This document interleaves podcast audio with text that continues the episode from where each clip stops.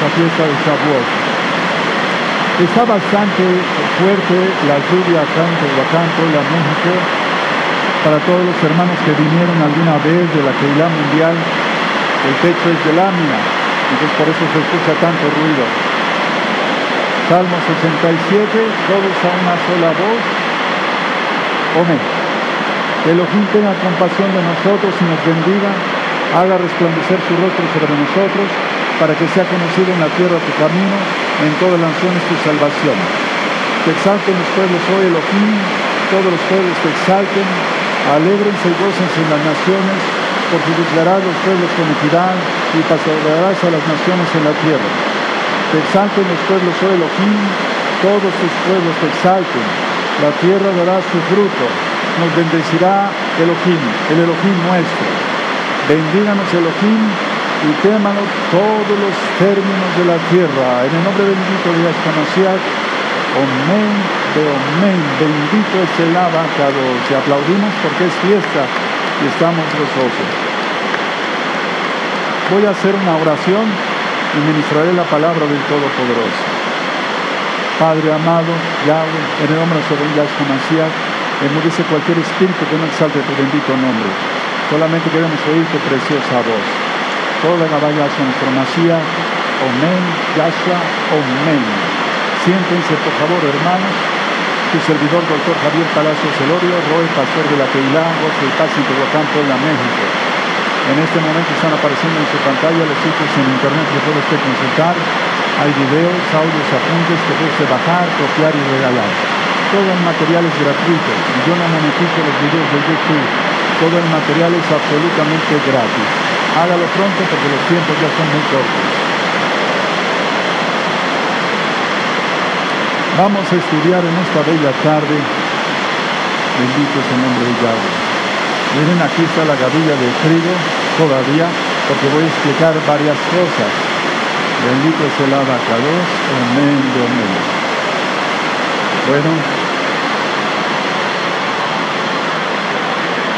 con todo lo que ya platicamos ayer, todo lo que ya estudiamos ayer, amados Sahim, hemos comprendido que esta bella fiesta es una, una fiesta que se llama la fiesta de las semanas, Shavuot.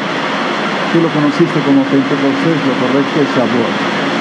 Ahora, quiero que abran su Biblia, por favor, en Juan. Vamos para allá. La Besorá, el Evangelio, como tú lo conociste, de Juan. Y vamos al capítulo 4. Y en el verso 35. Vamos para allá. Juan 4, verso 35. Dice así, los espero un momentito, esto ya lo expliqué ayer, vamos a dar una repasada, es muy importante eso. Dice Juan 4, verso 35. ¿No decís vosotros, aún faltan cuatro meses para que llegue la ciega?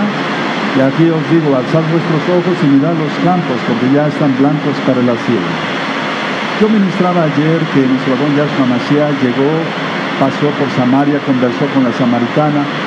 La samaritana era casa de Israel y bueno, ella entró a la ciudad y salió con una gran multitud, porque sin duda les dijo, ahí está el Mesías. Y entonces la mayoría de varones se vestían de blanco, y entonces Yahshua lo que vio es a toda esa gente, a todos esos samaritanos, vestidos de blanco. Y parecía un campo de trigo listo para la cosecha. Recuerden, esta fiesta es la fiesta de la cosecha, pero en especial da énfasis la, énfasis la bendita Torah en el trigo. Entonces, cuando yo digo que faltan cuatro meses, no estoy diciendo que falten cuatro meses para el fin del mundo, porque hay algunas personas que lo han tergiversado. este mundo no va a terminar, va a venir Yahshua y vamos a reinar mil años, los salvos con él, los santos. Faltan cuatro meses ciertamente para que empiece el año sabático para la amada casa de Judá, Shemitah. Y sin duda, por todo lo que vamos viendo en estos últimos tiempos, faltan cuatro meses aproximadamente para que salga el antimashiach. Tú lo conociste como anticristo. Pero eso el, el Eterno lo dirá a su tiempo. Ahora, aquí la cuestión es, está hablando Yahshua Mashiach de la resurrección de los muertos y el rescate de los vivos. Ahora, por favor, es muy importante, hermanos, que entendamos esto. Los códigos bíblicos, por así decirlo, son las fiestas. Entonces, de aquí a Yom aproximadamente cuatro meses. Y es en una fiesta de Yom donde será la resurrección de los muertos y el rescate de los vivos. El Natsal en hebreo, el arrebatamiento. Porque ya dije que hay una diferencia entre Yom y Yom Kippur. Yom es el rescate de los vivos, la resurrección de los muertos. Y en Yom Kippur es cuando viene Yahshua Mashiach para, para eh, juzgar a Israel y a las naciones. Entonces vamos por favor a Mateo, vamos allá a Mateo, por favor, Mateo 13. En Mateo 13 vamos a buscar el verso 28. Búsquenlo por favor, Mateo 13, verso 28. Espero que en el video me escuchen bien, me estén escuchando bien, amados hermanos. Es, es, eso es lo que interesa, que ustedes me escuchen bien. Mateo 13, verso 28 dijo, dice, Él les dijo, un enemigo ha hecho esto y los siervos le dijeron, ¿quieres pues que vayamos y la arranquemos? Él les dijo, no, no sea que al arrancar la cizaña, arranquéis también con ella el trigo, el trigo.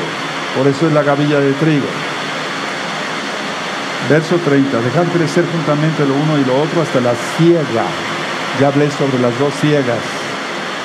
Y al tiempo de la ciega yo diría a los segadores, o sea, los ángeles, malachín en hebreo, recoged primero la cizaña y atarla en manojos para quemarla, pero recoged el trigo en mi granero, en mi granero. A ver, el Eterno viene por los creyentes que han sido fieles a Él,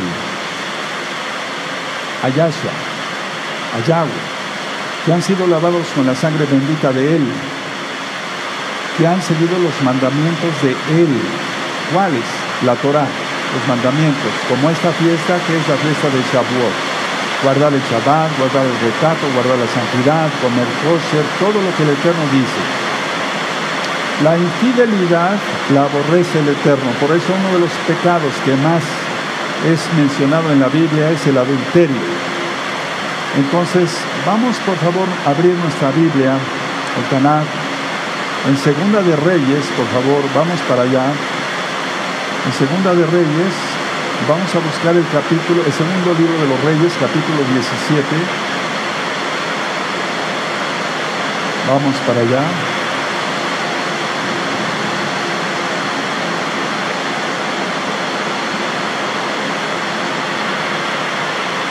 Y entonces aquí la casa de Israel y la casa de Yahweh habían pecado profundamente. Vamos a ver Segunda de Reyes, capítulo 17, verso 17. E hicieron pasar a sus hijos y a sus hijas por fuego, y se dieron a adivinaciones y agüeros, y se entregaron a hacer lo malo ante los ojos de Yahweh, provocándole a ira. Verso 18. Yahweh, por tanto, se airó en gran manera contra Israel y los quitó delante de su rostro y no quedó sino solo la tribu de Judá y con ella Benjamín, como ya lo hemos visto en otras partes de la Tanakh, de la Biblia. Y ahí sigue ministrando eh, eh, hasta el verso 27, y por ejemplo, en el verso 24 dice, y trajo el, rey de Asiria gente de Babilonia, de Cuta, de Aba, de Amad, Sefarbaim y los puso en las ciudades de Samaria en lugar de los hijos de Israel y poseyeron a Samaria y habitaron en sus ciudades. Entonces, y después fueron esparcidos los hijos de Israel. Ahora, em, en Segunda de Reyes, ahí mismo en el capítulo 17, vamos a leer el verso 6, hermanos, aquí. En el año 9 de Oseas, el rey de Asiria tomó Samaria y llevó a Israel cautivo a Asiria y los puso en Alá, en Abor, junto al río Gozán y en las ciudades de los Medos. Tremendo. En pocas palabras, fueron llevados por el diablo, por desobedientes. No seamos desobedientes, no seamos desobedientes. Ahora vamos a Deuteronomio 24, hermanos, por favor. Vamos a Deuteronomio 24. Entonces, esta bella fiesta que es Shavuot, es la propuesta de Yahweh para casarse con Israel. Pero Israel pecó, adulteró con el becerro de oro. Por eso Moisés rompe las tablas y Moisés sube a implorar el perdón del Eterno. Bueno, entonces en el Deuteronomio 24, en el verso 1, mucha atención, mucha atención aquí, hermanos, sobre todo los nuevecitos, y a todos nos va a servir como un repaso. Deuteronomio 24, verso 1. Cuando alguno tomare mujer y se casare con ella, si no le agradare por haber hallado en ella alguna cosa indecente, le escribirá carta de divorcio y se la entregará en su mano y la despedirá de su casa. Eso es lo que hizo entonces, por eso dice que leyéramos Segunda de Reyes capítulo 17, cuando menos algunos versos. Ya está en este mismo canal Shalom 132 ya está explicado todo el primer libro de los reyes y el segundo libro de los reyes para que ustedes lo revisen con calma. Verso 2. Y salida de su casa podrá ir y casarse con otro hombre. Verso 3. Pero si la aborreciere este último y le escribiere carta de divorcio y se la entregara en su mano y la despidiera de su casa, o si hubiere muerto el postre hombre que la tomó por mujer. A ver, este verso 3. Por eso Yahshua, atención, por eso Yahshua murió y resucitó. Porque si Yahshua no hubiera muerto y resucitado, nosotros, todos, no nos podríamos casar con Yahshua. Pero Él lo hizo por nosotros. Ahora, veamos el significado tan grande de este sacrificio que hizo Yahshua. Ya ministraba yo algo un poquito sobre Isaías 53, que su rostro fue desfigurado. Entonces un loco solamente peca, habiendo conocido la Torah, la verdad, se voltea contra el Eterno y peca. Solamente un loco o una loca lo hace. Entonces, eso está escrito en Hebreos 10, 26. Y si alguno pecare voluntariamente después de haber recibido la verdad, ya no hay cosa que hacer por los pecados porque es como pisotear la sangre de Yahshua HaMashiach. Y después dice el Tanakh, la Biblia, horrenda cosa es caer en manos del Elohim vivo. Entonces, para que tú y yo nos casemos con, con el eterno Yahshua, tenemos que mantenernos fieles a Él, porque Él fue a preparar morada para nosotros. La boda no se canceló, se pospuso. Repito, la boda no se canceló, se pospuso. Entonces, el Eterno murió, resucitó, ahora vendrá por nosotros porque Él es bueno. No merecemos nada, hermanos, empezando por mí. Ahora vamos a Jeremías, al profeta Jeremías, por favor. Vamos a buscar el capítulo 3 de Jeremías.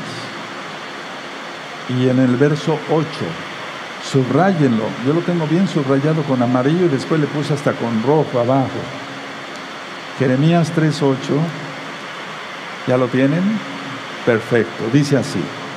Ella vio que por haber fornicado la rebelde Israel, yo le había despedido y dado carta de repudio, pero no tuvo temor la rebelde Judá, su hermana. Está hablando de las dos casas, el Eterno, sino que también fue ella y fornicó. Tremendo. Pero el Eterno no le dio carta de divorcio a la amada casa de Judá, para tener un remanente.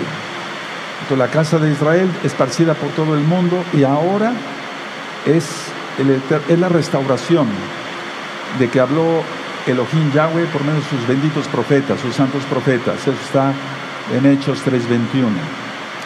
Entonces, a ver, explico. A Judá no le dio carta de divorcio, pero tiene que hacer arrepentimiento la amada casa de Judá y tiene que hacer eh, creer en Yahshua HaMashiach para poder casarse con él. Algunos no creerán hasta que venga Yahshua y mirarán a mí, a quien traspasaron. Eso dice Zacarías, el profeta Zacarías. Y la casa de Israel, hacemos arrepentimiento, volvemos a los brazos de Yahshua, guardando la bendita Torah, no mandamientos de hombres. Ahora vamos a Jeremías 31, por favor. Cuando yo vine, busquen Jeremías 31, 31, 33. Cuando yo ministro la fiesta de Pesach, siempre ministramos estos versos, porque el que haya muerto Yahshua y haya resucitado, ese es el nuevo pacto. Y es, atención, para la casa de Israel, lógico, también para la casa de Judá, y las naciones que quieran ser Israel. Vamos a leerlo porque estos versos no se entienden bien, o más bien no te los quieren, no te los han querido explicar bien. Miren cómo dice el verso 31. Vamos a Jeremías 31, 31. Y aquí vienen días, dice Yahweh, en los cuales haré nuevo pacto con la casa de Israel y con la casa de Judá.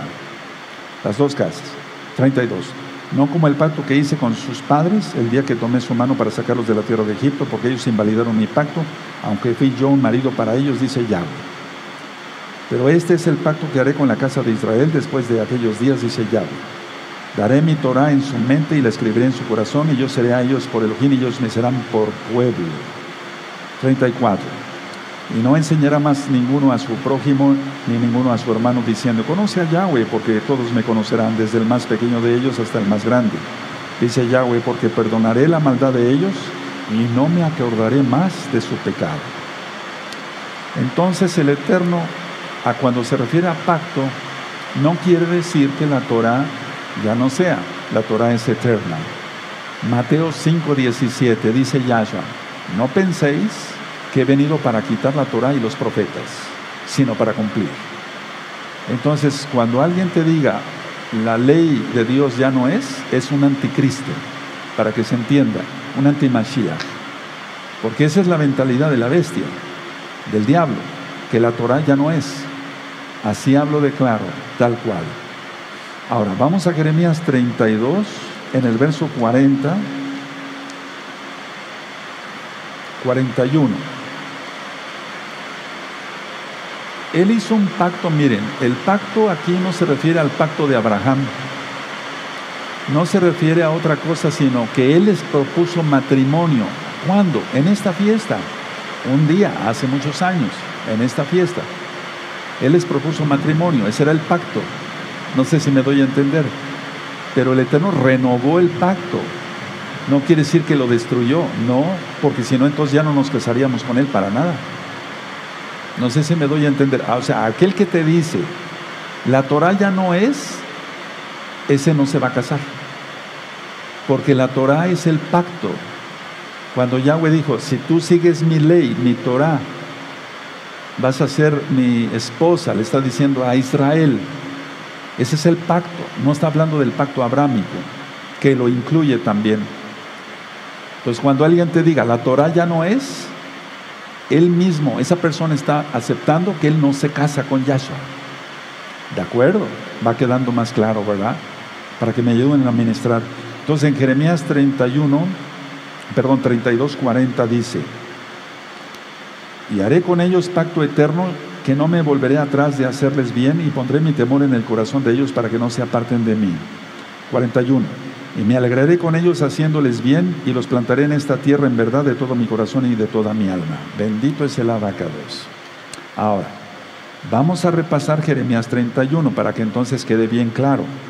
O sea, el pacto no es que se haya abolido la Torah, sino que Él renovó el compromiso matrimonial. Yahweh renovó el compromiso matrimonial con nosotros. ¿Con quién? Con Israel o el que quiera ser parte de Israel. Porque miren cómo dice aquí, a ver, 31, 31. Y aquí vienen días, dice Yahweh, en los cuales haré nuevo pacto con la casa de Israel y con la casa de Judá. No como el pacto que hice con sus padres el día que tomé su mano para sacarlos de la tierra de Egipto, porque ellos invalidaron mi pacto por el becerro de oro. Ya queda más claro.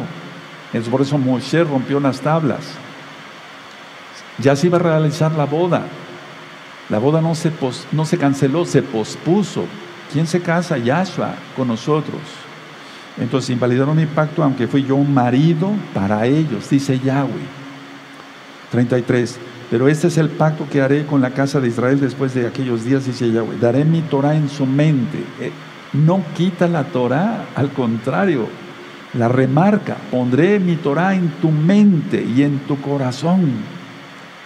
¿Queda claro? Esto es muy importante, hermanos. A ver, atención, vuelvo a repetir por tercera vez. El pacto no se está refiriendo tanto al pacto abrámico, aunque lo incluye. O sea, está refiriéndose al compromiso matrimonial con Israel. Pero Israel fue adúltera, pecó, fornicó con el becerro de oro, baja Moshe, se aira, rompe las tablas. De ahí, eh, ya todo eso está explicado en la separación, me llevaría mucho tiempo, no es el tema. Y entonces por eso se les da de beber de esa agua. Y así se hace con las mujeres que adulteran o que hay sospecha de adulterio. Si no se les hincha el vientre, entonces quiere decir que no están, no adulteraron. Eso se hacía en esa época. Ahora, no se hace ahora porque Yahshua ya vino, resucitó y cada quien va a entregar cuentas. Entonces, aquí está hablando claramente que va a poner en el verso 30, daré mi, mi ley, su Torah en su mente, la escribiré en su corazón. Y ya no me acordaré de sus pecados. Pero si la gente no quiere guardar el Shabbat siquiera, pues sigue en pecado. Ahora, eh, vamos al libro de Oseas. El libro de Oseas es uno de los libros que habla más sobre las dos casas de Israel. Por eso se los dejo como tarea obligatoria para todos los hermanos, hermanas de gozo y paz local y mundial que lo repasen. El libro de Oseas en el capítulo 2 y en el verso 19, aquí está diciendo Yahweh, me desposaré contigo, me voy a casar contigo, Israel. Vean cómo dice Oseas 2.19, y te desposaré conmigo para siempre, te desposaré conmigo en justicia, juicio, benignidad y compasión. Ahora, si nosotros vemos desde el verso 2, eh, en Oseas 2, 2, dice así, Contended con vuestra madre, contended porque ella no es mi mujer, ni yo su marido, aparte, aparte pues sus fornicaciones de su rostro y sus adulterios de entre sus pechos. No sea que yo la despoje y desnude, la ponga como el día en que, en que nació, la haga como un desierto, la deje como tierra seca y la mate de sed. Ni tendré compasión de sus hijos porque son hijos de prostitución, porque su madre se prostituyó, la que los dio a luz se deshonró, porque dijo, iré tras mis amantes que me dan pan y mi agua, mi lana, mi lino, mi aceite, mi bebida. Por tanto, he aquí yo rodearé de espinos su camino y la cercaré con seto y no hallará sus caminos. Verso 7. Seguirá a sus amantes y no los alcanzará, los buscará y no los hallará. Entonces dirá, iré y me volveré a mi primer marido, porque mejor me iba entonces que ahora. Pues claro que nos va mejor con Yahweh, Yahweh, con Yahshua. Verso 8, y ella no reconoció que yo le daba el trigo a esta, trigo. Ahorita voy a ministrar más. El vino y el aceite, y que le multipliqué la plata y el oro que ofrecía a Val. ¡Qué increíble!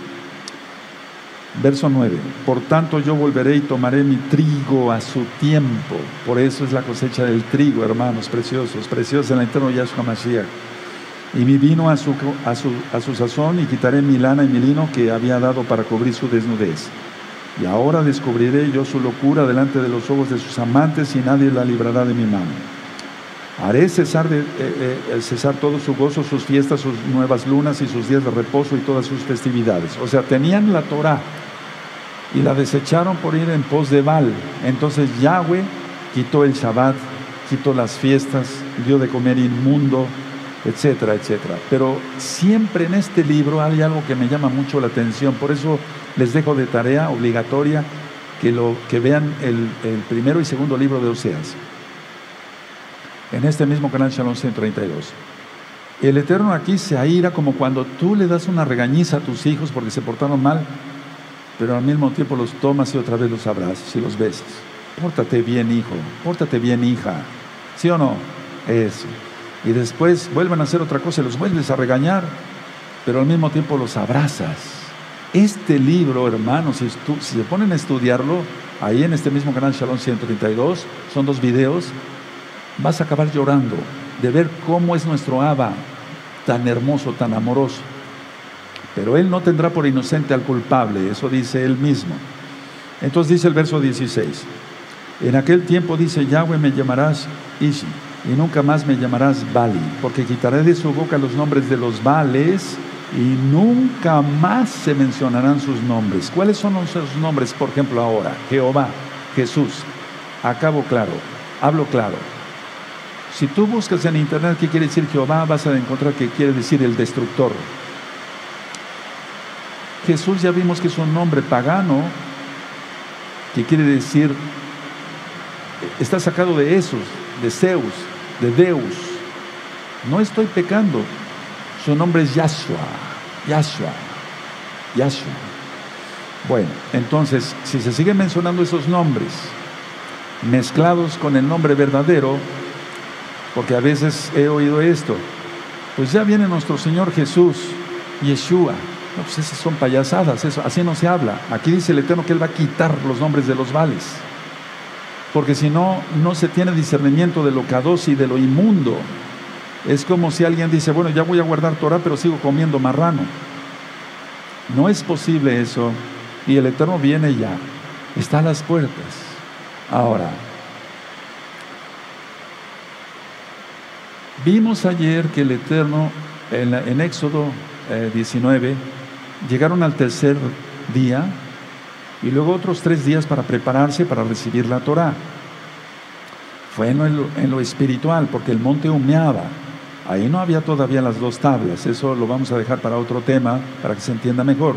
Ahora, entonces, 3 más 3, 6, el número del hombre. Seis mil años que ha gobernado el hombre y ha gobernado muy mal. Por eso viene Yahshua a gobernar el séptimo milenio y entonces reinaremos con él. El hombre ni siquiera quiere salir de Egipto. El hombre ni siquiera quiere prepararse para recibir la Torah. En aquel tiempo, en Éxodo 19, ya lo vimos ayer, les dijo, tienes que lavar tus vestiduras, que no estén con sus esposas, los varones, etc. O sea, el Eterno quiere que nos preparemos para recibir su Torah. Ahora, vamos otra vez a repasar Éxodo 19, amados hermanos. Vamos para allá. Éxodo 19.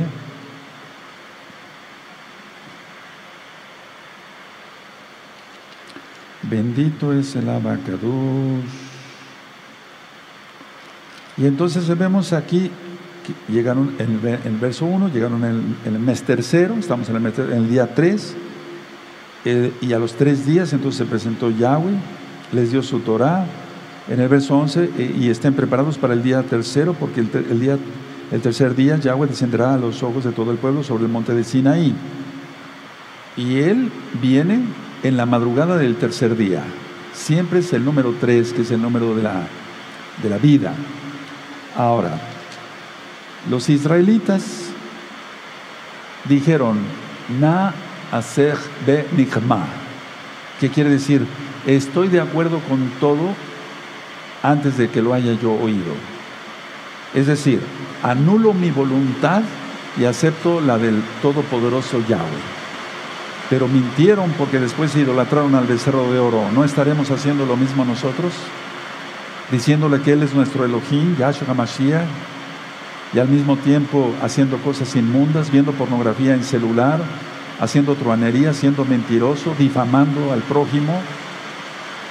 Recuerda que debe de haber dos testigos. Si alguien difama y no hay dos testigos, eso no vale. Ahora, vamos a Lucas 11 porque en este día el Eterno da mucho de su bendito Oaxacodes. Lucas 11, en el verso 9. Vamos para allá, Lucas 11, verso 9. Búsquenos, los espero unos momentitos. Lucas 11. Y, ya dije que siquiera, ni siquiera Yeshua es su nombre, es Yahshua, porque él vino en el nombre del Abba. No decimos aleluya, decimos aleluya, eh, ya, exactamente. Lucas 11, verso 9. Y yo os digo, pedid y se os dará, buscad y hallaréis, llamad y se os abrirá.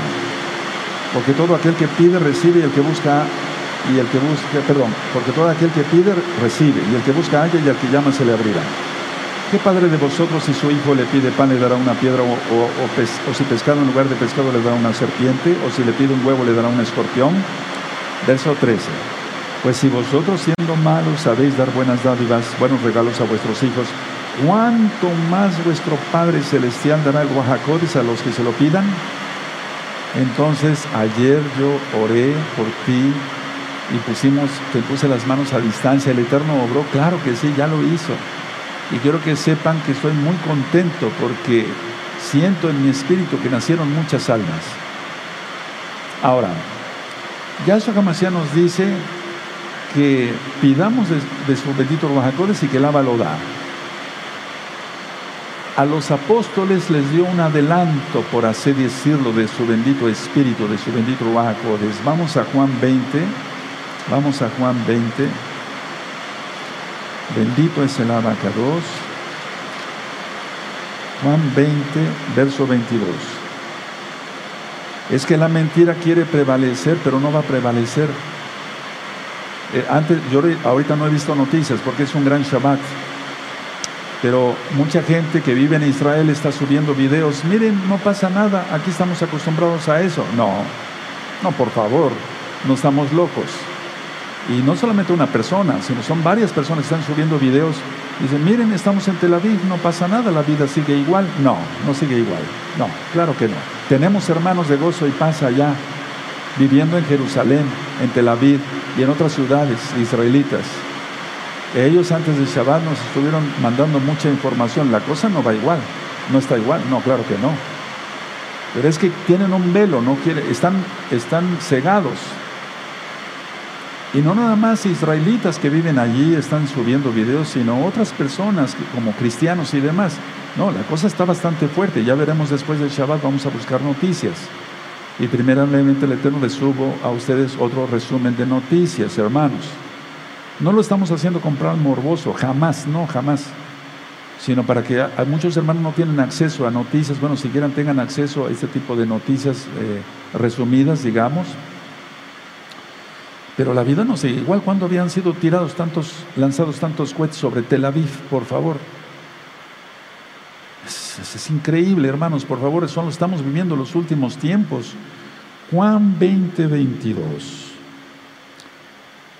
Dice así, y habiendo dicho esto, sopló y les dijo, recibid el Ruajacodes. Tremendo. Es porque les dio su, su, bendito Ruajacodes porque necesitaban unción especial para echar fuera demonios, poner las manos a los enfermos y que Yahweh, Yasha, los sanara, etc. Ahora, todo creyente, pero de veras creyente y hacedor de la Torah, tiene el Ruajacodes. Somos sellados para el día de redención. Va a haber una gran desilusión en, en el pueblo en general, me refiero, en el pueblo cristiano, porque ellos piensa que guardando un día de adoración falso y comiendo lo que se les ocurre, pueden ser sellados con lo más sagrado que hay, que es el Espíritu de Yahweh. Es increíble, viene una decepción total. Pero eso el Eterno lo va a permitir inclusive para que muchos hagan arrepentimiento y vuelvan a la senda antigua, guardar la bendita Torah, entrando a todos los pactos, no nada más guardar el Shabbat, sino entrar al pacto de circuncisión, hacerte vilar, romper maldiciones. Eso dice Yahweh que se renuncie y se rompa maldición hasta la cuarta generación arriba de nosotros. El Eterno quiere santos. El pacto no es que sea un pacto, es un pacto nuevo en cuanto que lo renovó. ¿Qué es eso de renovar? La propuesta de boda, no la Torah. La propuesta de boda. Y se casan los que guarden la Torah. Por eso dice el Eterno, y pondré mi ley, mi Torah en su mente y en su corazón. Eso es lo que, eh, lo que el Eterno quiere, que estemos en su bendita Torah. Ahora, la entrega de la Torah, yo siempre en las fiestas, los jodes, los jodesim, en el inicio de los meses hebreos y en fiestas grandes como esta, como ayer, ayer en cuanto día gregoriano, porque estamos en el mismo día hebreo, es de tarde a tarde, de puesta de sol a puesta del sol, yo dije, sigue la Torah de Yahweh y vivirás. Y ya vimos de qué cita lo saqué. El Eterno le dijo a los israelitas, escoge entre la vida y la muerte. Nosotros hemos decidido seguir a Yahshua Mashiach, su bendita Torah, que eso es vida. Hay un verso, vamos a leerlo una vez más. Por favor, abran su Tanakh en Hebreos 5.9. Todos, todos los nuevecitos, con gozo. Hebreos 5.9. Y claramente vemos ahí... Eh, que la salvación es por dádiva, es una salvación, es un regalo, pero Él quiere que le obedezcamos, no que hagamos lo que se nos pegue la gana, no que guardemos un día que se nos pegue la gana. No sé si se entienda bien así en otros países, amados hermanos. Quiere que comamos kosher, limpio, etc. El que tiene oídos para oír, oiga lo que el Ruajacode está diciendo ahora mismo. Hebreos 5:9. Y habiendo sido perfeccionado, vino a ser autor de eterna salvación para todos los que le obedecen. Lógico, se está refiriendo a Yahshua, para todos los que le obedecen. Este, este verso casi no se lee, y si se lee en las congregaciones cristianas no se entiende o no se quiere entender, porque la casa de Israel sigue siendo desobediente. Vimos en Oseas 2.19, contigo me desposaré. Le está diciendo a Israel. Y entonces vamos a Apocalipsis 19, amados Sahim. Vamos a Apocalipsis 19 y vemos la boda, la boda. Nunca dijo, y esto sí quiero aclararlo muy bien porque yo sé que hay muchos nuevecitos que vienen del cristianismo, nunca dijo que se iba a casar con la iglesia cristiana, jamás, jamás. Por favor, quítate lo de la mente, porque se lo dijo a Israel, le propuso matrimonio a Israel. Quien se casa es Israel. Y tú puedes ser casa de Judá, casa de Israel, qué bueno. Y si no eres de las dos casas, bueno, dice Yahshua que te injertes. Eso lo dice Pablo en Romanos capítulo 11.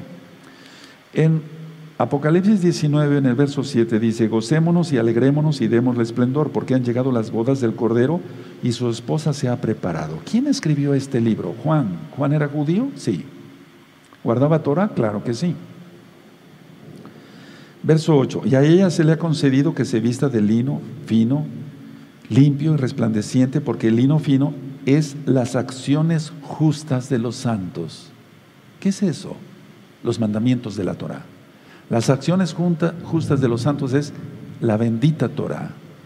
Adorarás a Yahweh sobre todas las cosas, no tendrás imágenes. Recuerden que los, la, la primera tabla habla, los cinco mandamientos primeros hablan todo sobre Yahweh. Recuerda el Shabbat. Es decir, que ya se, ya se guardaba el Shabbat. La segunda tabla habla de las relaciones con los demás. No codiciarás, etcétera, no robarás, no asesinarás, etcétera, etcétera, etcétera. El hecho de hablar mal de una persona sin testigos, difamando, etcétera, eso es asesinar. Esas personas no son salvas. Ahora, esta linda fiesta, amados hermanos, hay que aprovecharla en el máximo porque habla de recibir del Ruach En 1 Corintios 12, vamos para allá, están los dones del Ruach y muchas personas se dicen profetas y apóstoles y eso, pero no son nada, porque no entienden Torah, no guardan la Torah, comen cerdo, pecan, adulteran, no guardan el Shabbat, no guardan las fiestas, no guardan nada, están lejos de los brazos de Yahshua. Así he venido ministrando todos estos años y seguiré ministrando hasta que Yahshua quiera. Entonces, un apóstol, un, shaleaje es solamente aquel que de veras ama al Eterno y guarda Torah en 1 Corintios 12 dice, en el verso, por ejemplo, 7 dice, pero cada uno le es dada la manifestación del Ruach para provecho, porque a este es dada por el Ruach palabra de sabiduría, a otro palabra de ciencia, que es conocimiento, sueños, visiones y revelaciones, según el mismo Ruach a otro fe por el mismo espíritu, es el mismo Ruach, a otro dones de sanidades por el mismo Ruach, a otro el hacer milagros, a otro profecía, a otro discernimiento de espíritus, a otros diversos géneros de lenguas y a otra interpretación de lenguas. Verso 11, pero todas estas cosas las hace uno y el mismo Ruach, repartiendo cada uno en particular como él quiere. En el verso 28 dice, y a unos puso Elohim en la Keila, primeramente Shaleajín, apóstoles, luego profetas, los terceros maestros, luego los que hacen milagros, después los que sanan, los que ayudan, los que administran, los que tienen don de lenguas. Pero el Eterno puso en el corazón de Pablo ministrar sobre el amor en 1 Corintios 13, eso ya está ministrado en este mismo canal Shalom 132, y demostrar el amor es lo mejor. Porque hay muchas personas que se, proclaman autoprofetas, o sea, sí, sí, profetas o o apóstoles y demás, pero no guardan nada de Torah. Eso es, eso es imposible. Ahora, los dones del Bajacodes hay una enseñanza en este mismo canal Shalom 132 para que ustedes revisen los dones del Bajacodes. Tú que ya tienes los pactos, que estás en el pacto. ¿Cuáles pactos? Bueno, el Shabbat para los varones, Brit Mila, el pacto de la circuncisión. guardar las fiestas como esta bella fiesta de Shavuot. Eso es el pacto, la Torah. Por eso dije, no se refiere exactamente al pacto de Brit Milá, pero lo incluye. Todo lo que es la promesa para casarse con Yahshua. Ahora vamos al libro de los Hechos, vamos a recordar esta cita. En el libro de los Hechos, en el capítulo 20, amado Sahim, y es que el tiempo es corto, ya no hay mucho tiempo. Hechos 20, verso 16, lo leímos ayer, ¿se acuerdan? Vamos a leerlo nuevamente. Entonces, Rab Shaul ministraba Torah, no cristianismo, ministraba Torah, Shavuot, Sukkot. Ya vimos que él guardó todas las fiestas. Hechos 20, verso 16, porque Rab Shaul Pablo se había propuesto pasar de largo a Éfeso para no detenerse en Asia, pues se apresuraba por estar el día de Shavuot, esta fiesta, si le fuese posible en Yarushalayim, en Jerusalén.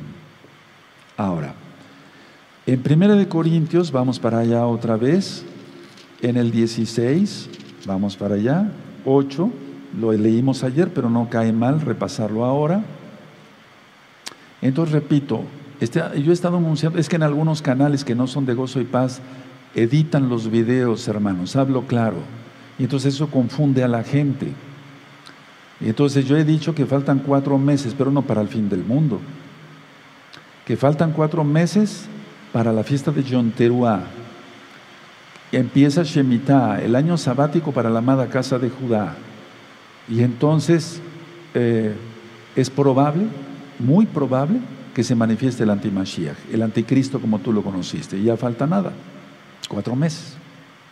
Pero si se editan los videos y luego todavía los monetizan, eso es increíble, eso es, eso es increíble.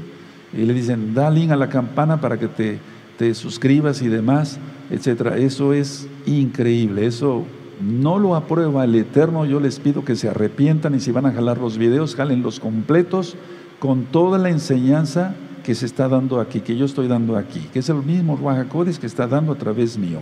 Lo digo con esa autoridad que el Eterno da a sus hijos, a sus siervos, porque los editan. Y luego dicen, suscríbete, yo no monetizo los videos. Atención, yo no monetizo los videos. Primera de Corintios 16, en el verso 8 dice, pero estaré en Éfeso hasta Shavuot, esta fiesta, Shavuot. Bueno, ahora vamos a ver la Biblia, el Tanaj en Hechos 1. Vamos para allá.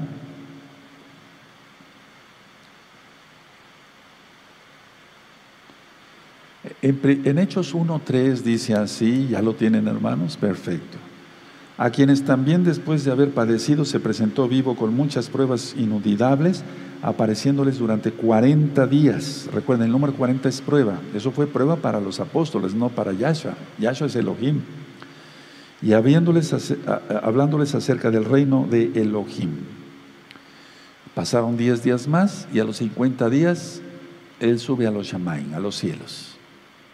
Y entonces 50 días después da su bendito Ruajacodes y eso ya lo estudiamos en Hechos capítulo 2. Ahora, Vamos a Éxodo 23, amado Sajín, Éxodo 23, bendito es el abacados, Éxodo 23, y también vamos a ver el verso 16, vamos a dar una repasada de la bendita Torah, que no nos cae mal, para nada, para nada. Eh, Éxodo 23, verso 16. ¿Lo tienen? Perfecto, dice así. También la fiesta de la siega los primeros frutos de tus labores que hubieras sembrado en el campo y la fiesta de la cosecha a la salida del año, cuando hayas recogido los frutos de tus labores del campo. Está hablando de las tres fiestas. Hamatzot es Bikurim, los panes sin levadura, Shavuot y la fiesta de Sukkot. Ahora vamos a ver ahí en Éxodo 34, por favor, amados hermanos, Éxodo 34 en el verso 22. Y aquí está hablando específicamente, como lo vimos ayer, de esta bella fiesta, la fiesta de Shavuot. Perfecto. Éxodo 34, verso 22. Dice así, también celebrarás la fiesta de las semanas, esta, Shavuot, la de las primicias de la siega del trigo, esta, y la fiesta de la cosecha a la salida del año, que es la fiesta de Sukkot. Decía yo que para que venga Sukkot, o sea, para festejar Sukkot, la cosecha ya tuvo que haber sido, porque si llegara la fiesta de Sukkot y no hay nada que ofrecer al Eterno, no hay frutas, no hay flores, o sea, frutas, no hay nada. La cosecha es antes y la cosecha del eterno Yahshua será en Yom Teruah. La gavilla de trigo. Vimos ayer en Juan 12 que Yahshua dice, yo soy el grano de trigo enterrado en tierra, valga la redundancia, y, y, si no muere el grano, no da fruto. Pero si muere, da mucho fruto. Él murió y resucitó. Y entonces por eso en la gavilla, la gavilla representa el grupo de creyentes en Yahshua HaMashiach. Por eso yo dije que eh, en este, esta bella fiesta, es un mismo día hebreo, ayer, por así decirlo, en el año gregoriano, es ofrecer la gavilla de trigo y decir, Padre, estamos listos. Ese es el significado de esta bella fiesta. No estoy diciendo que falten cuatro meses para que venga Yahshua por nosotros. Atención, repito, no estoy diciendo que falten cuatro meses para que venga Yahshua por nosotros, porque solamente el Eterno lo sabe. Pero de que se va a cumplir, se va a cumplir, y vuelvo a repetir, hay una gran diferencia entre la fiesta de Yom Teruah y la reconciliación Yom Kippur. Ahora, vamos otra vez a Levítico allá, como ayer, Levítico 23. Perfecto, Levítico 23 y en el verso 15. Levítico 23, verso 15. Esto es importante repasarlo, hermanos. Dice así, y contaréis desde el día que sigue al día de reposo, desde el día en que ofreciste la gavilla de la ofrenda mecida, ¿se acuerdan? La gavilla de cebada, siete semanas cumplidas serán. Y al día 50 entonces la gavilla de trigo, como lo hicimos ayer, para que se entienda. Recuerden que 50 días después de cruzar el Mar Rojo, el Eterno, bendito es su nombre, dio su Torah. Ahora, el diablo siempre va a copiar todo, ya su se le reprenda. En Éxodo 4, no vamos para allá, pero solamente en Éxodo 4, del 1 al 17, el Eterno le, dijo a Moshe, a Moshe, que por medio de esa vara, de la vara que tenía, haría los milagros. ¿De quién? De Yahweh. Y entonces los magos utilizan una varita mágica, se dan cuenta, todo es copia. El Eterno manda que nos cobramos la cabeza a los Kuanín, los servidores de Yahshua. Y dice en Apocalipsis 1.7 que todos hemos hecho Kuanín, los varones. Entonces por eso tenemos cubierta la cabeza. No son mandamientos de hombre. Pero el diablo copia todo. Entonces la cobertura que nosotros usamos es muy grande. Miren, así. Y entonces el diablo copia el soledeus, como utiliza el Papa, los cardenales y los obispos, y eso se llama soledeus. Deus, de ahí sale Jesús, Jesús, Jesús. De ahí sale el nombre días, inclusive, los días. Bueno, pero. Y ellos utilizan un soledeus, que es una, es una cobertura muy chiquita, como una hostia que nada más tapa la mollera. Pero el Eterno no quiere eso. Siempre va a tratar de copiar. Por lo tanto, el llamado que hago a todos los amados ajín de casa de Judá, que sean obedientes, a toda la casa de Israel que sea obediente, es utilizar cobertura grande, grande, no chica. El Eterno dijo que eh, hiciéramos una ofrenda, eso lo vimos en Levítico 23, verso 17, aquí está la ofrenda, los dos panes, como marca el Eterno con levadura, pero el diablo copia todo y entonces pide ofrenda para los muertos. ¿Se dan cuenta? Todo es una copia. El Eterno, de hecho, prohíbe en Deuteronomio 18, verso 10 en adelante, en adelante que se consulte a los brujos, hechiceros, santeros, a todos los que son adivinos, pero el diablo hace todo lo contrario, o sea, incita a que haya todo eso. Por eso la gente está acabando loca. El Eterno dice, invócame, y los hijos del diablo invocan a su Dios. Entonces nosotros tenemos que tener conciencia que el tiempo se ha acabado, hermanos y que no quedan para que se inicie el Shemitah, y es tan importante esto, el año sabático, porque en un año sabático, en un Shemitah, se manifestó Yahshua como el Mesías, y Él es el Mesías. Y de alguna forma, entonces, si nosotros no tomamos en cuenta eso, eh, de alguna forma el anti-Mashiach, tú lo conociste como anticristo, va a tratar de imitar en todo a Yahshua. Y por eso va a salir en un Shemitah. Y faltan cuatro meses para que inicie. Por lo tanto, sí exijo que no se editen los videos, porque si no, entonces se hace una enseñanza que no es la correcta. No tiene caso que se metan en problemas con el Eterno. Ahora, vamos a esta cita de Segunda de Crónicas. Es una cita que yo eh, utilizo mucho porque el Eterno ciertamente lo que está haciendo siempre es usar a la gente, a sus hijos, que tienen un, un corazón perfecto para con Él. Es decir, que no chistamos, que no vacilamos, que veamos solamente a Él, Yahweh, Yahshua HaMashiach y su bendita Torah. Segunda de Crónicas 16, 9, búsquenlo, los espero un momentito, búsquenlo, los espero, los espero, los espero. Bendito es el abacados, aleluya, ya lo tienen, perfecto. Segunda de Crónicas, segunda de Crónicas 16, 9. Porque los ojos de Yahweh contemplan toda la tierra para mostrar su poder a favor de los que tienen corazón perfecto para con Él. Vamos a quedarnos con la parte A, no porque yo quiera editar las cosas aquí, no, no, pero es que no quiero sacarme, eh, o sea, no es sacar este texto de contexto, es que aquí dice eso, que los hijos del Eterno que son perfectos para con Él, entonces el Eterno muestra su poder a, a través de los que tenemos corazón perfecto para con Él. Entonces que tú tengas un corazón perfecto para con Él, para que tú seas un instrumento, un vaso útil en las manos de Yahweh. Permítame otra vez llevarlos a Mateo 13, ahí donde estábamos en un inicio. Vamos otra vez a Mateo 13. Eh, les voy a dar una cita más en esta bella fiesta de Shavuot para que ustedes... Es que si no tienes fe, si no, si no entiendes quién es Yahshua HaMashiach, por eso sigan descargando los libros fuera del Shabbat de la página gozoypaz.mx, todo el material es gratuito. Eh, el libro ¿Quién es Yahshua HaMashiach? Yahshua es Elohim. Porque si no, entonces se piensa en un Dios grande y un Dios chiquito y en la Trinidad y eso no existe. Trinidad quiere decir tres dioses. No hay tres dioses, no somos politeístas, no somos griegos ni romanos.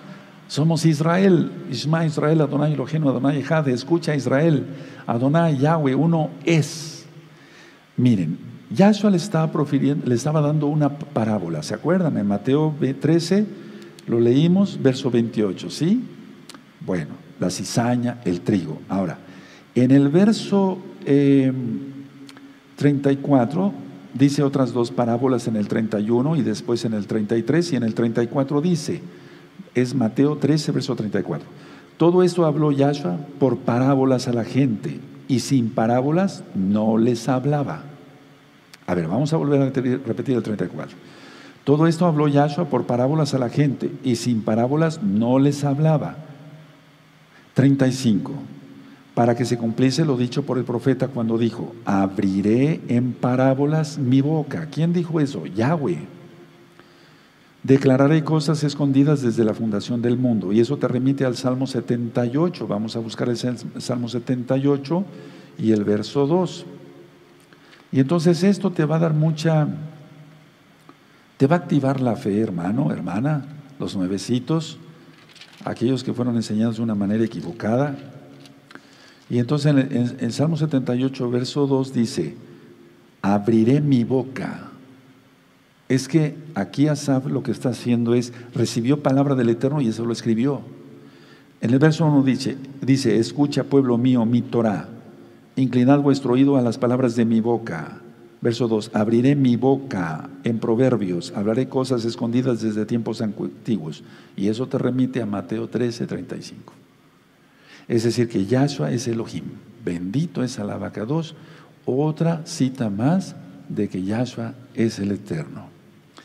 Ahora vamos a entregar la fiesta de Shavuot, pero antes permítame una reflexión, como lo he hecho todos estos años, y ahora con más razón porque vemos que hay muchísimos hermanos nuevos y muchas hermanas nuevas, y eso me da mucho, mucho, mucho gusto, y son bienvenidos todos. Imagínate a tu papá aquí en la tierra. Llega tu papá y te dice, te voy a dar un regalo, este regalo tiene un gran valor, es un regalo muy hermoso. El regalo que te voy a dar, hijo, es para toda la vida. Si tú, hijo, lees las instrucciones de este regalo con cuidado y haces lo que dicen, te irá bien en la vida. Tendrás paz en tu corazón. Serás feliz. Serás mucho, mucho, mucho, muy feliz y al mismo tiempo harás felices a los que te rodean. Nunca te faltará alimento, o sea, nunca te faltará que comer ni de beber, inclusive tendrás para compartir y harás felices también con esto a otros. Hijo mío, te voy a dar un regalo. Cada vez que abras tu boca, de ella saldrán palabras dulces como la miel, y estas palabras van a consolar a los que estén afligidos y te ayudarán a que la pena de otros deje de serlo y de tus propias penas que pases. Si tú sigues mi regalo, te sigue diciendo tu papá, tú serás mi más preciado tesoro. No te desvíes de lo que digan las instrucciones para que te vaya bien y prosperes en todo lo que tú emprendas. El hijo sensato, hermanos, con mucha alegría abraza el regalo y le da un beso. Y le da un beso, lógico, a su padre primero y le da un beso al, regalo, porque el regalo viene de las manos de su padre. Se queda viendo el regalo, se queda, se queda observando el regalo y lo abre con mucho cuidado porque ya le guarda un cariño especial a ese regalo que le dio su papá. El hijo, el hijo sensato lee las instrucciones y se compromete a llevarlas a cabo y en su vida va a, tener, pruebas, va a tener tribulaciones, pero todo lo sobre, va a poder sobrellevar porque está haciendo caso a lo que le dijo su padre. Su alma no será turbada, será fiel a su padre y a su regalo, el hijo sensato, pero si el hijo es insensato, tomará el regalo de una manera no grata y probablemente lea las instrucciones o las lea a medias o a lo mejor ni las lee. ¿Y qué pasará? Su alma de este joven ojo o mujer insensata, su alma será turbada todo el tiempo. No tendrá paz en su corazón, ni siquiera un momento, ni siquiera un segundo en su vida. No prosperará en lo que emprenda. Todo le saldrá mal. Habrá muchas veces que no tenga que comer o que beber o tal vez tenga pero poco. No tendrá un techo seguro, pedirá prestado, porque no le sobra. Así se amargará y de su boca no saldrá miel sino maldiciones. Va a encontrar que todo es malo. Causará daño a él mismo, se causará daño a sí mismo y a los que le rodean. No será feliz él ni, ni todos los que le rodean los que le rodean serán infelices. Y todo por no haber hecho caso a los consejos del Padre, que leyeran las instrucciones y que llevara todo por obra. Su Padre es sabio y amoroso. Bueno, ese hijo insensato o hija insensata pagarán las consecuencias sin duda de su insensatez. ¿Qué es esto, Roe? Sí, la Torah. Él nos dio su regalo la bendita Torah. Él dijo que si guardábamos su Torah seríamos un más preciado tesoro. Él dijo que no seríamos turbados, que no tendríamos miedos, que seríamos prosperados. Y en Deuteronomio 28 dice que nos iría bien en todo. De hecho, se lo dijo a Josué. Sigue la Torah de Yahweh, sigue la Torah que mi siervo Moisés te, te mostró, te enseñó, y todo te saldrá bien. El regalo de la Torah, amados hermanos, es maravilloso porque es la presencia misma de Yahshua Mashiach en nuestras vidas. Ya se, te ha dado a ti ahora que eres nuevecito, nuevecita, y a muchos hermanos que ya tienen tiempo estudiando conmigo, con nosotros, ya se te ha dado a ti y a mí, inclusive, ese regalo. Pero nosotros no somos insensatos. Al menos un grupo aquí y allá de la Keilah Mundial de Gozo y Paz que de veras amamos al Eterno. Valoramos el regalo precioso de la bendita Torah de nuestro Elohim Yahweh y llevamos a cabo sus instrucciones como ahora mismo guardando esta bella fiesta de Shavuot. Estamos listos para la boda no por nuestros méritos, sino porque Él es bueno. La salvación es un regalo, pero Él pide que se siga su Torah. Tenemos vida eterna en Él. Todo nos sale bien. Claro que pasamos pruebas y tribulaciones porque Él lo permite para que crezcamos en la fe y así nos santifiquemos. Nosotros ahora somos testigos de Él. Eso dice en Hechos capítulo 1. Ahora, ¿qué haremos con ese regalo? ¿Nada más así nos quedamos con la salvación y que nos vamos a casar? No. Vamos a compartir, amados hermanos de gozo y paz local y mundial, como nunca antes lo hemos hecho, más el regalo que recibimos. Repartiremos CDs, memorias con temas grabados, libros, tarjetas. Pondremos después del Shabbat, lógico, todo esto lo haremos así, más eh, videos o spots en radio, televisión espectaculares, diciendo que la gente se arrepienta. Iremos al radio y seguiremos insistiendo que las almas se arrepientan. Y entonces así la sangre de los que no se quieren arrepentir no será sobre nuestra cabeza. Recibimos en esta bella fiesta del bendito Ruach de Yahshua Mashiach.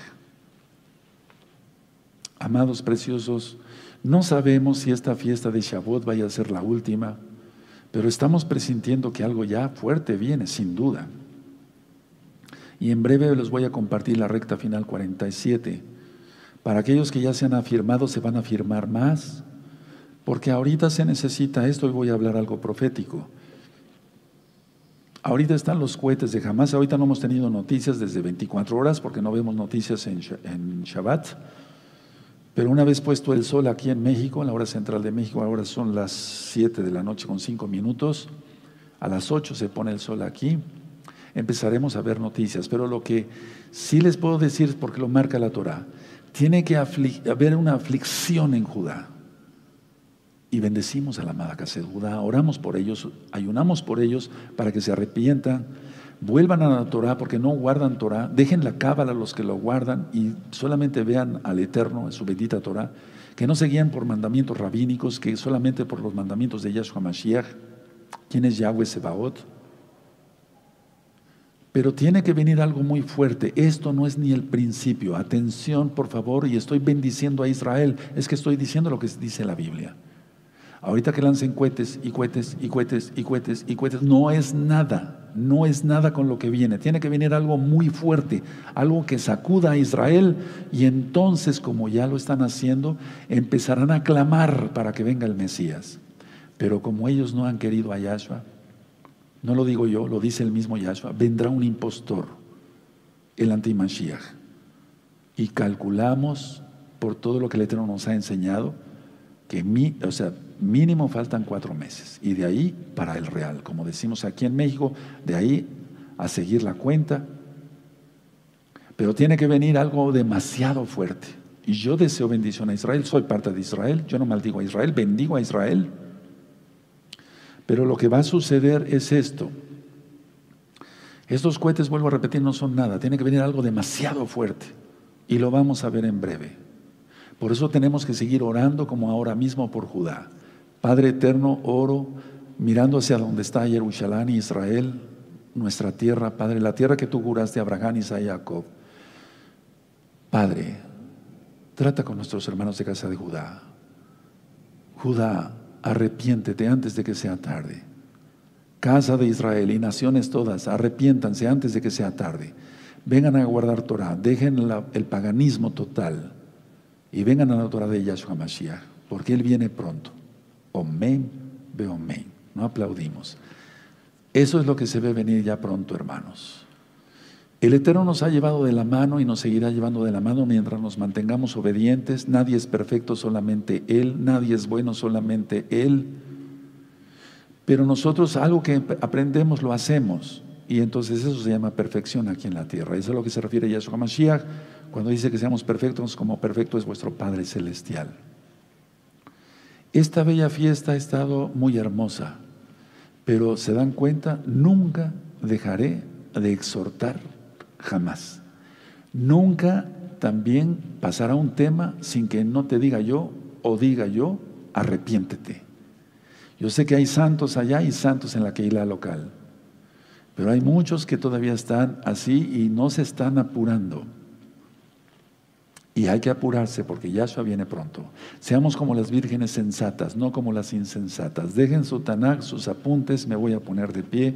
Bendito es el abacados. Bendito es Yahweh Sebaot, Padre amado, vamos a darle toda Gabá por esta bella fiesta y vamos a entregar esta bella fiesta de Shavuot. Padre amado, tú eres grande, tu gran compasión es eterna. Te damos toda Gabá por esta bella fiesta de Shavuot. Padre, perdona nuestras fallas, nuestras torpezas, nuestras tonterías. Nuestras tonterías conviértelas en bendiciones, Abba. Hicimos lo mejor que pudimos aquí, arreglando tu altar, los hermanos haciendo su esfuerzo para la transmisión, en sonido y demás. Hicimos lo mejor que, eh, hizo lo mejor que pude en cuanto ministrar tu palabra. Los hermanos allá se prepararon también en sus casas, arreglaron su mesa, estaban dispuestos a escuchar tu palabra a través de la transmisión. Te damos toda Gabá, Padre eterno. Sabemos que no somos salvos por esto, pero porque somos salvos, guardamos Torah. Porque dice tu palabra que tú renovarías el pacto sin dejar la Torah, pusiste tu Torah en nuestra mente y en nuestro corazón, en nuestro corazón. No como lo ha entendido el mundo, porque ellos siguen al anticristo, al antimashiach, que dicen la Torah ya no. No, nosotros entendemos claramente lo que dices en Jeremías 31, 31 al 34, que renovarías el pacto el compromiso de boda con nosotros y que pondrías tu Torah en nuestra mente y nuestro corazón. En nuestra mente y nuestro corazón está el amarte con todo nuestro corazón, nuestra alma, nuestra mente, nuestro ser. En nuestro, en nuestro corazón, en nuestra mente está no hacer imágenes, adorarte sobre todas las cosas, guardar el Shabbat, honrar al Padre y a la Madre, no codiciar, no fornicar, no adulterar, en nuestro corazón está servirte, Padre, y guardar tus benditas fiestas como esta bella fiesta de Shavuot. Te damos toda Gabá por lo que nos diste en nuestro trabajo secular a todos para poder adornar tu altar. Porque de lo que nos das, te damos, como dijo el rey David, entonces prácticamente no te damos nada, Padre. Es todo tuyo. ¿Y cómo podríamos ofrecerte unas flores tan bellas si tú no las hubieras creado? Si tú dijiste que ni el rey Salomón se vistió tan decorosamente, tan hermosamente como estas flores, ¿cómo podríamos ofrecer una fruta tan hermosa, tan rica, si tú no nos lo dieras, Padre, si no fuera tu creación, Padre? No somos nada, el único grande eres tú, porque de lo que nos das, te damos. Tenemos que entender con humildad eso, hermanos, porque si creemos que nosotros dimos y ya, uh, ya se hizo. No, no. ¿Acaso nosotros podemos hacer una flor como esta tan hermosa? Las frutas. No, no hacemos nada. Y si Él nos, nos da salud y nos da trabajo secular para ganarnos el pan y tener para esto, pues es porque lo da. Si no, no diéramos nada, no podríamos hacer nada. Cuando el ego muere, entonces el Ruajacodes viene a ser morada en nosotros. Padre, en esta parte del planeta todavía hay sol, aunque está nublado por la lluvia. No compraremos, no venderemos, no hablaremos nuestras propias palabras, no iremos en pos de nuestros propios caminos, no encenderemos fuego en nuestros hogares hasta que prácticamente se ponga el sol. En el nombre bendito de nuestro don Yahshua Mashiach, entregamos esta preciosa fiesta de Shavuot y ahora entendemos más claramente, Padre, y te damos toda Gabá, porque esperamos que vengas por nosotros para la boda. Bendito eres Yahshua Mashiach, Omen, Beomen y aplaudimos porque todavía, al menos aquí en México, es fiesta. En otras partes del mundo, hermanos, ¿verdad?